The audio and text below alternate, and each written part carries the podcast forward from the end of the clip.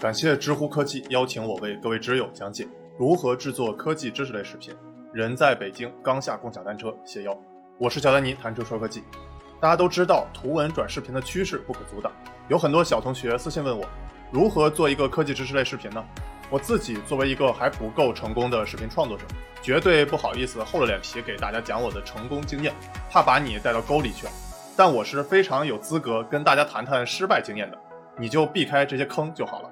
正如查理芒格非常擅长逆向思考，我只想知道将来我会死在什么地方，这样我就不去那儿了。你可能不知道，我在做 Dan Data 这件事之前，做过半年无人关注的 Vlogger，三年失败的公众号作者，十年的油管无名旁观者。那今天我就从三个方面给你讲讲，如何做一个失败的科技知识类视频呢？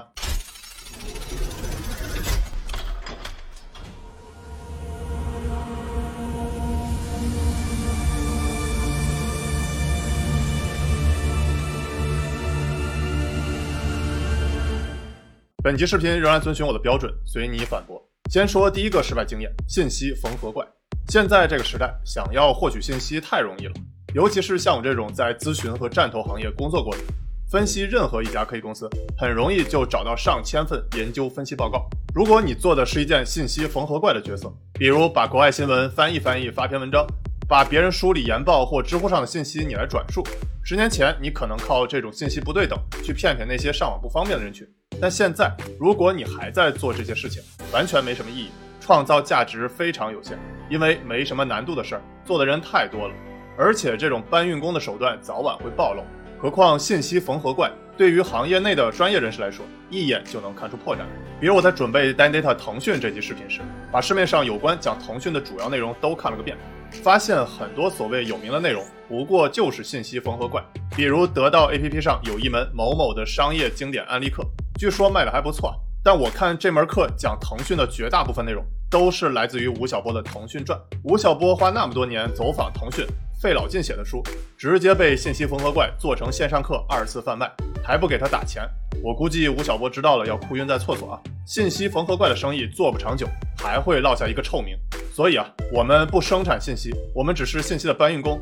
这种下三滥手段在几年前可能还能骗一波钱，但绝对不是长期可持续的核心竞争力。我们缺的不是信息，而是洞察。说白了，就是经过人脑反复琢磨出来的思考成果。我在之前如何用爽互联网的视频里讲过信息、知识、洞察的区别，感兴趣可以去翻。接着说第二个失败经验：完全模仿。成功的原因各不相同，但失败的原因大多类似。你无法靠完全模仿一个成功内容创作者去复制他的成功。比如现在很多人都在模仿抖音上说话面无表情、半死不活的大能，这并不能帮你成名，只能帮他做二次宣传。除非你把模仿本身就当成你的专业，就像知名 UP 阿福一样，模仿各种知名的创作者。模仿也是门技术活啊，所以找到自己的定位非常重要。这里你可以参考心理学家 David Cole 学习圈理论模型，通过具体经验、反思性观察、抽象概念化和积极实验四步骤，反复迭代，明确自己熟悉的领域、擅长的方法和舒适的节奏，最终找到自己的定位。定位这个词儿虽然是老生常谈，但确实是非常重要。比如 Dan Data 的 slogan。谈车说科技，随你反驳的一手数据和论据，这些都是我们从一开始就有的坚持。哪怕刚开始被各种观众说随你反驳类似以我为准，但明眼人都能理解含义完全不同啊。所以我们仍然坚持随你反驳。这里纠正一个误区啊，定位不一定是为了新奇。正如我们的谈车说科技，说实话，谈车和说科技的有很多，但我们还是找到了自己的一块地。现在这个时代很难找到一个完全没有的定位啊。内容过度饱和的时代，玩的不是填字游戏，而是开心消消乐。你可以使用我在之前视频里讲的 Ekigai 四个圈模型，去找到你的定位。四个圈包括你喜欢的、你擅长的、能赚钱的，还有世界需要你做的。当你确定自己的定位之后，可以通过表现形式来做差异化。比如单机的视频的表现形式差异化在于三点：一手的数据和信息、商业模型，还有价值观表述。而且风格是难以模仿他人的，做自己就好了。比如小时候我因为个子高就被拉去当晚会主持人，大家都知道传统的晚会主持人说话必须要嗨起来，但我完全不擅长自嗨的语气，所以根本就做不好。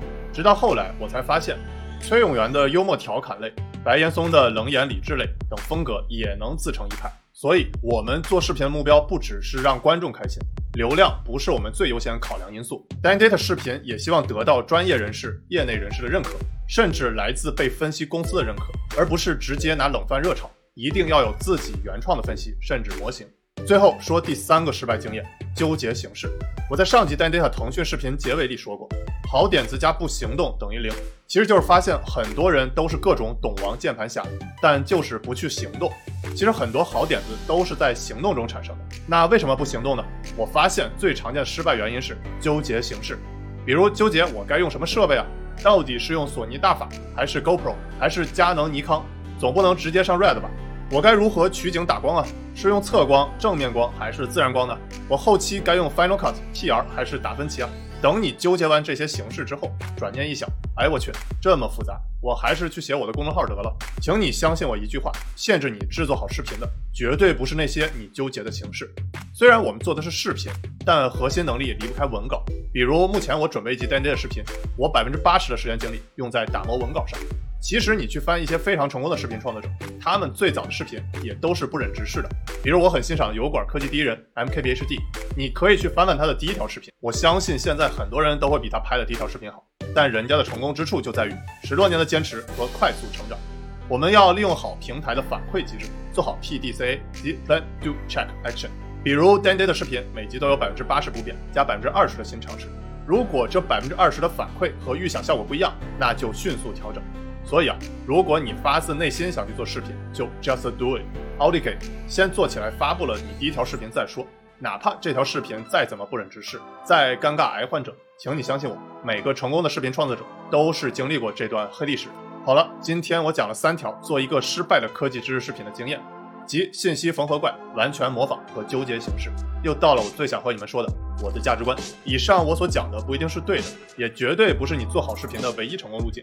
我只想从做视频这件事入手，谈谈我对做一件长期职业的理解。什么是长期职业呢？